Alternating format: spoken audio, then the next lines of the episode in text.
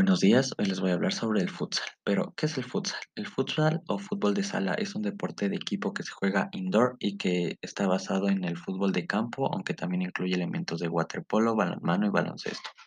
Concretamente, en sus orígenes tomó las reglas del portero de waterpolo, las medidas de la cancha y portería del balonmano, el número de jugadores de baloncesto y, por supuesto, las bases del fútbol. También cuenta con campeonatos continentales, ligas nacionales y competiciones internacionales de clubs, aunque por ahora no ha estado en ninguna edición de los Juegos Olímpicos y forma parte del programa de los Juegos Mundiales desde el 2013. Un partido de fútbol sala tiene una duración de 40 minutos. Esto se divide en dos tiempos de 20 minutos separados por un descanso de 15. Los equipos tienen un minuto de tiempo muerto en cada mitad. El tiempo de juego en el futsal es real, es decir, se para cada vez que se marca un gol, se comete una falta, el balón sale fuera del campo, etc.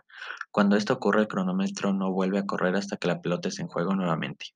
Pero, ¿cuáles son los beneficios del futsal para la salud? El futsal reduce el riesgo de obesidad y previene enfermedades del corazón, ayuda a bajar la presión arterial y el colesterol, fortalece los músculos y aumenta la resistencia física.